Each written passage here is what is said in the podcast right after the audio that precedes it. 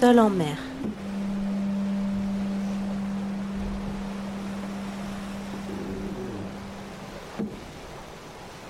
Isabelle Yoshke fait partie des rares navigatrices qui tentent le vent des globes, cette course au large autour du monde, en solitaire, sans escale et sans assistance. Elle skippe l'IMOCA MACSF, un bateau de 18 mètres extrêmement technique. Je suis Aline Pénito, bien petite navigatrice en comparaison. Et voilà qu'en papotant avec Isabelle sur les pontons de la base à Lorient, elle m'embarque dans une envie de podcast. J'ai mis dans les mains d'Isabelle un enregistreur et je lui ai montré quelques rudiments. Et le voilà embarqué à bord de l'IMOCA MACSF, d'abord dans un entraînement atlantique en hiver, et maintenant, lors d'une course au large, la Vendée Arctique, les Sables d'Olonne. Ils, elles, sont 20 à s'élancer le 4 juillet, cap au sud de l'Islande, puis vers les Açores et retour aux sables. Pour Isabelle, cette course est très importante. Elle doit la boucler pour être qualifiée pour le vent des globes. Elle prend un départ magnifique qui la place dans le peloton de tête et parfois, elle attrape son enregistreur pour nous raconter, blottie au creux de sa banette, ses impressions.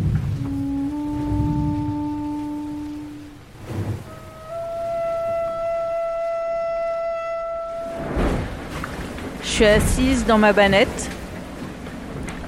Et là, en ce moment, c'est à peu près le seul endroit confortable de mon bateau. Il y a un peu plus de 24 heures, j'ai pris le départ de la Vendée Arctique Les Sables. Et j'en reviens pas parce que en à peine 24 heures, j'ai fait les Sables d'Olonne, la mer d'Irlande. J'avais un peu la boule au ventre en partant, comme d'hab. Et euh, malgré tout, j'ai fait un bon départ. J'ai réussi à me glisser dans le peloton de tête et j'y suis encore. Et là, je suis en cinquième position. Ma priorité n'est pas le classement à la fin de la course, mais plus euh, de, me, prendre mes barques à bord du bateau. Quand même, c'est chouette. Là, juste maintenant, je navigue au près. Il y a force 7. Bientôt, on va avoir force 8. Tout ça jusqu'à ce qu'on arrive dans à peu près 7 heures au niveau des côtes irlandaises. Et là, faudra caler un virement de bord tout près des côtes. Et ça, ça me stresse un peu. Ce qui me stresse là-dedans, particulièrement, c'est qu'avant de virer de bord, il faut aller dans le pic avant et descendre toutes les voiles qui sont attachées à bâbord pour les attacher sur tribord. Et les voiles, elles sont grosses, elles sont lourdes. Et moi, je suis toute petite.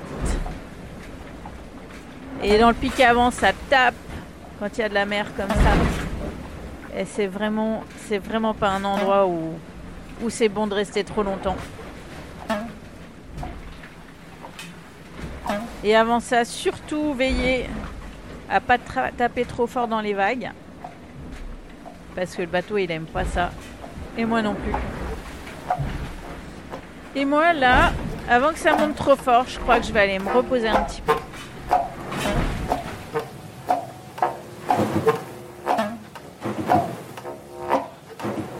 Un instant de navigation plus tard, au large de l'Islande. Il est presque minuit et il fait jour comme en plein après-midi. C'est assez étonnant. Et là, je me dis qu'hier, à la même heure, euh,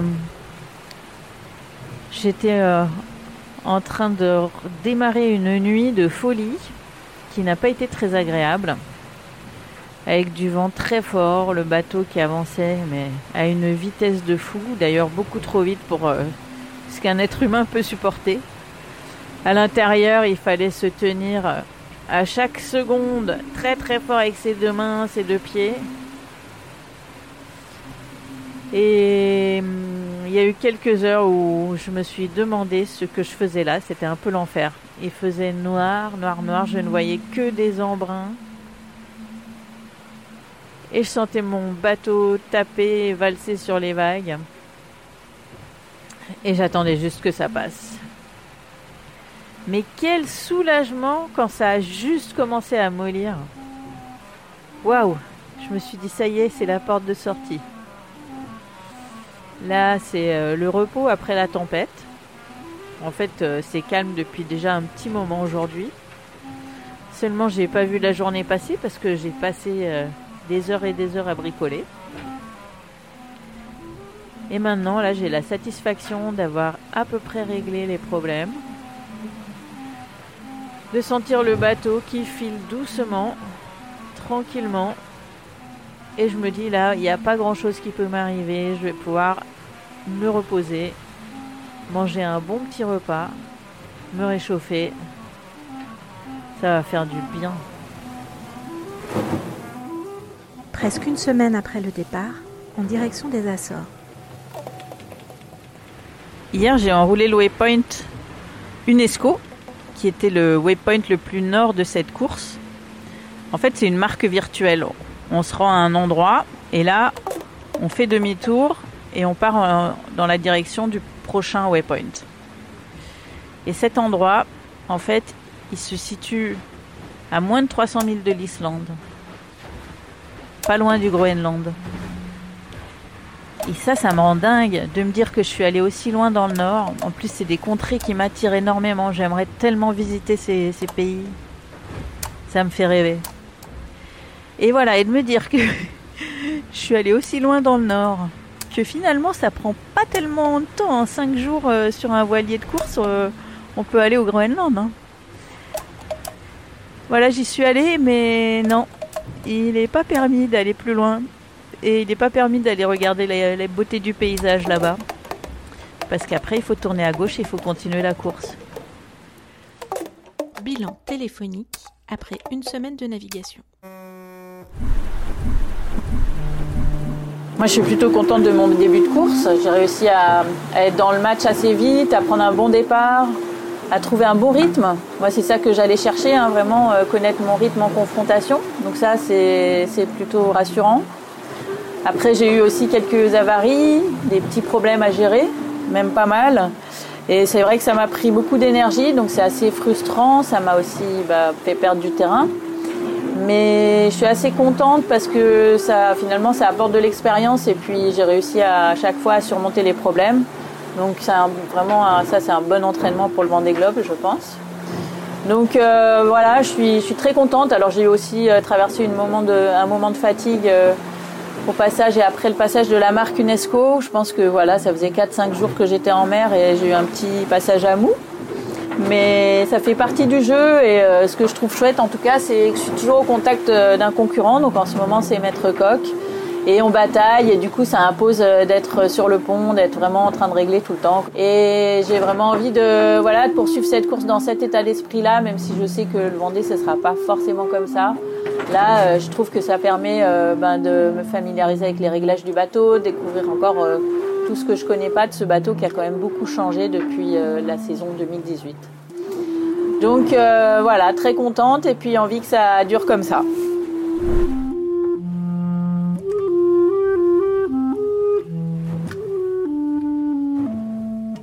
La mer, elle nous prend comme elle veut, disait Isabelle il y a peu.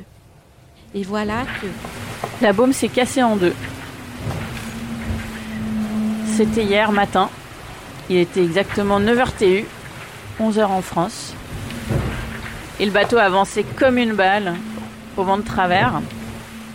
Ça allait très très très très vite.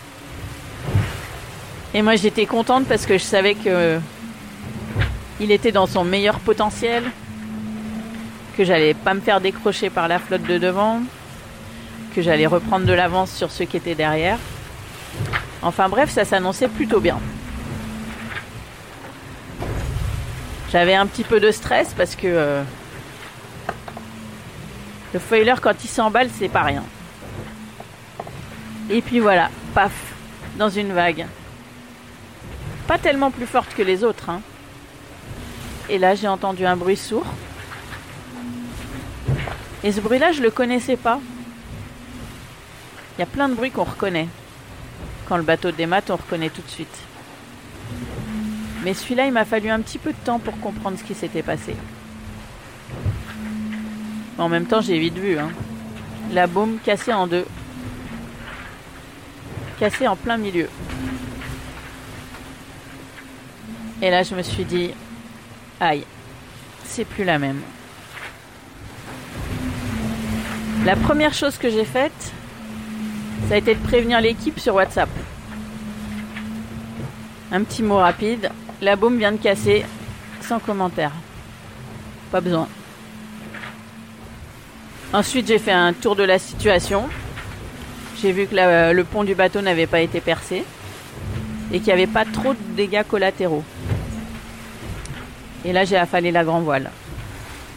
Le temps de reprendre mes esprits, d'échanger avec euh, Alain et avec Florian de l'équipe technique,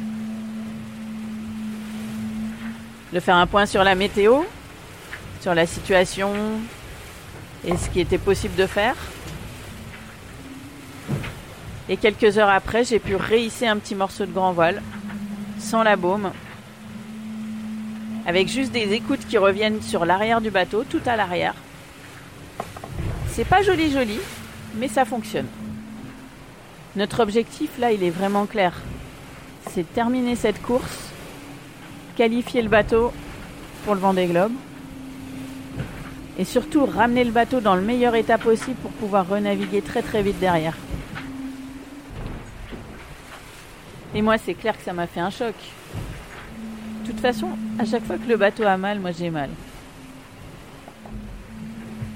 Et puis j'étais tellement contente de ma course tellement contente d'être dans le match. Et je me disais, là, avec les conditions qu'on a, je vais faire une super fin de course. C'est super favorable à mon bateau. Bref, je me faisais une joie de ces derniers jours.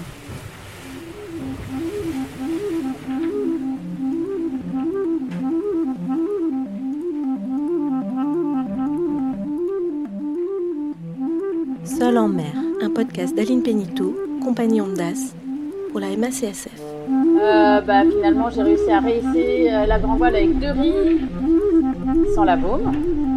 Du coup, euh, quand il y a du vent, j'arrive à tenir des vitesses correctes.